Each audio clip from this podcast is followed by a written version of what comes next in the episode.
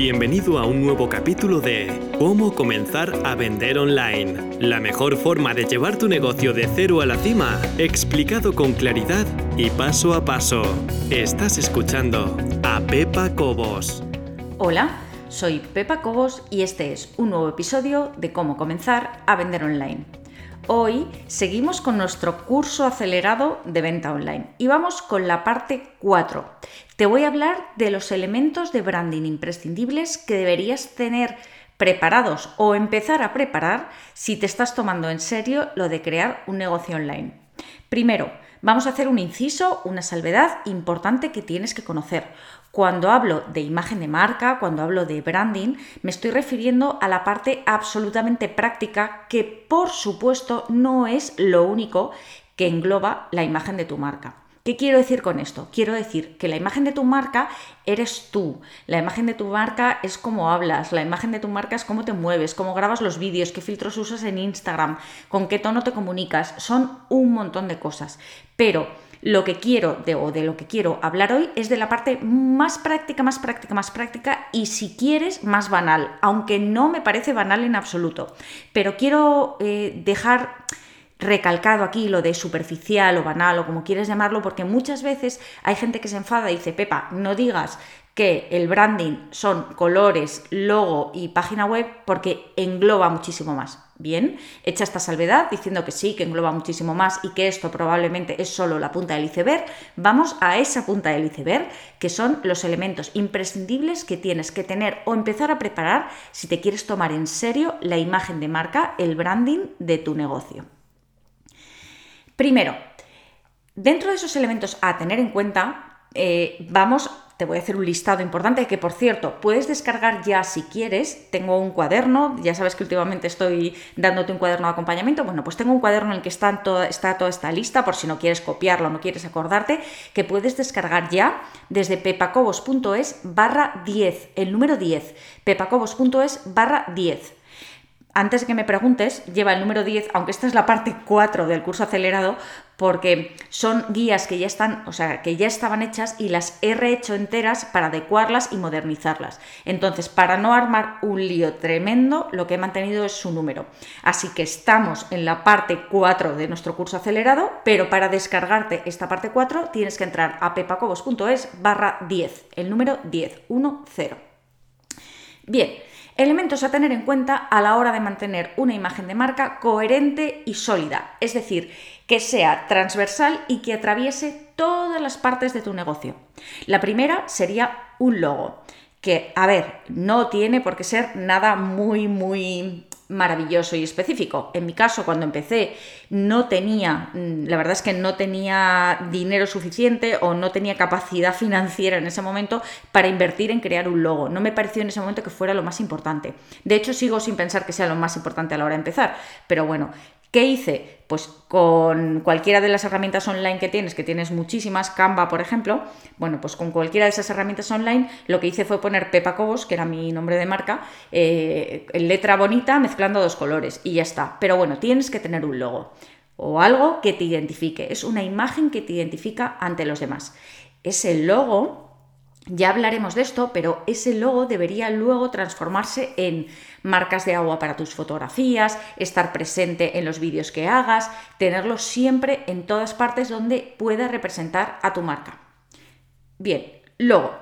Colores. O a lo mejor tendríamos que haber puesto los colores antes que el logo, porque dependiendo de los colores que elijas estaría el logo. Los colores también son importantes porque definen muchísimo tu marca. Los colores sabes que evocan sensaciones, evocan sentimientos y no todos los colores son iguales. O sea, tú no te sientes igual viendo una pared pintada de rojo que una pared pintada de gris o de blanco. Eh, es más probable que te enciendas viendo una pared roja que viendo una pared blanca. Así que ten muy en cuenta los colores y hay muchísimo, muchísimo escrito sobre el tema color y la psicología del color en Internet.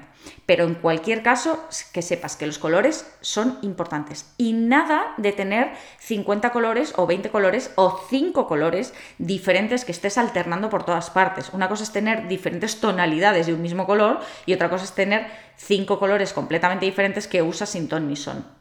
Vamos a mantenernos en un principio, ya que estamos empezando, vamos a mantenernos en dos, máximo tres, y luego el negro, por ejemplo, para escribir, pero dos, máximo tres colores que representan a tu marca y que vas a usar en todas las comunicaciones de tu marca.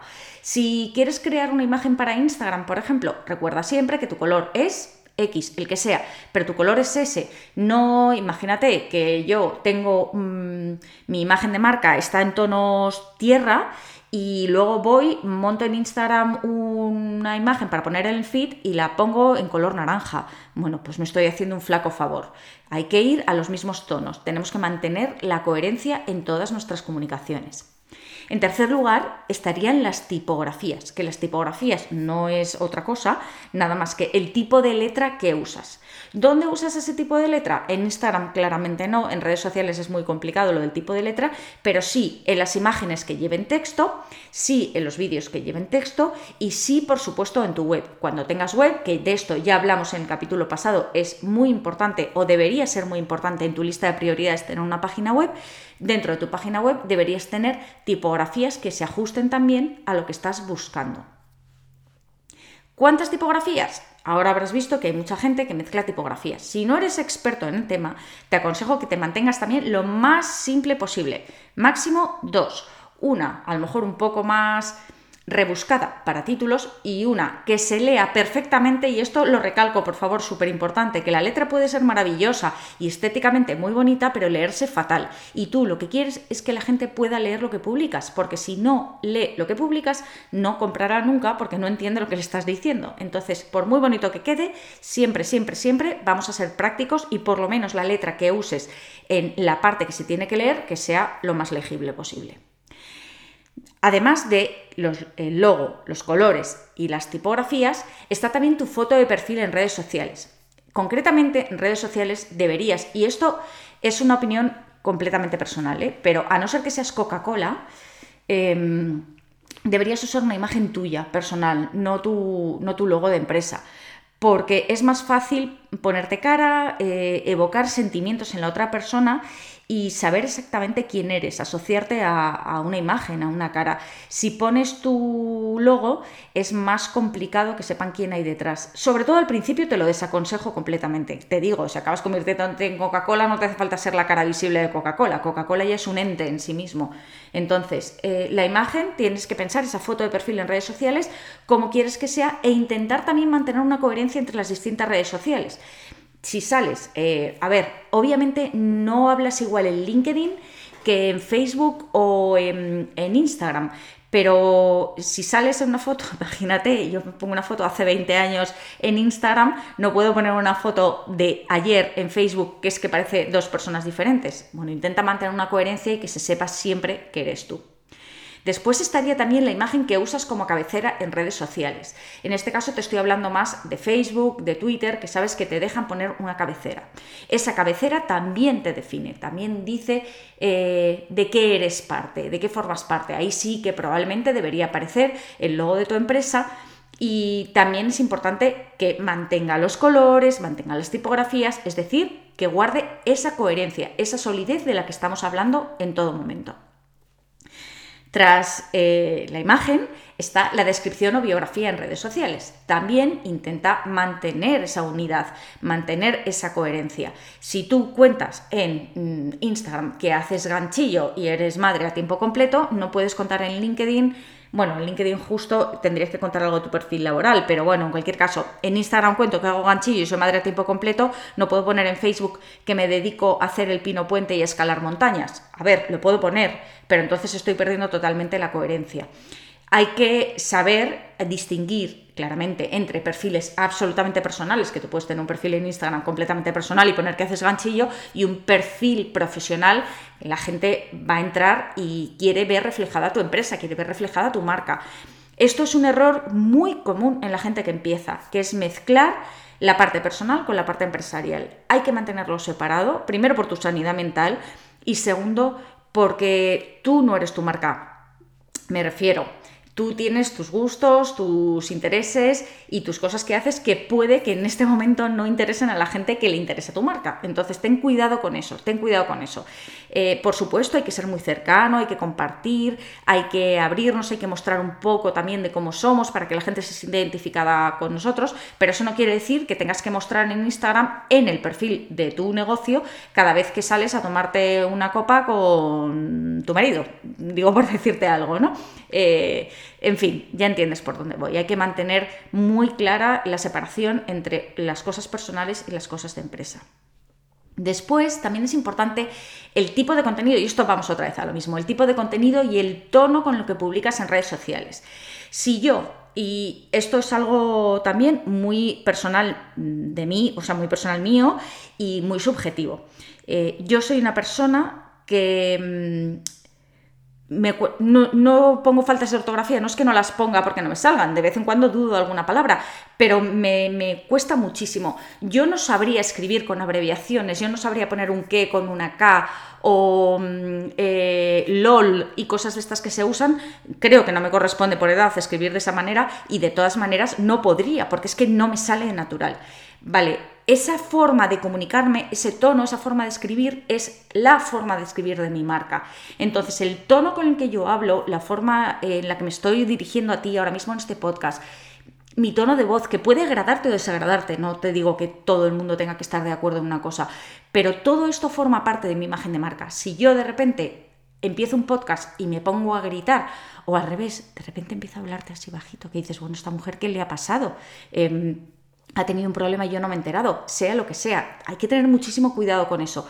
Tu tono también identifica tu marca y el contenido que publicas en redes sociales, y da igual, en redes sociales, en la web, en todo lo que hagas que tenga repercusión de cara a tu empresa, todo te identifica como marca. Así que cuidado con ese tono, tienes que mantenerlo y tienes que eh, mantenerlo como eres tú, lógicamente, no te estoy diciendo que tengas que falsear absolutamente nada, pero mantenerte siempre de forma coherente.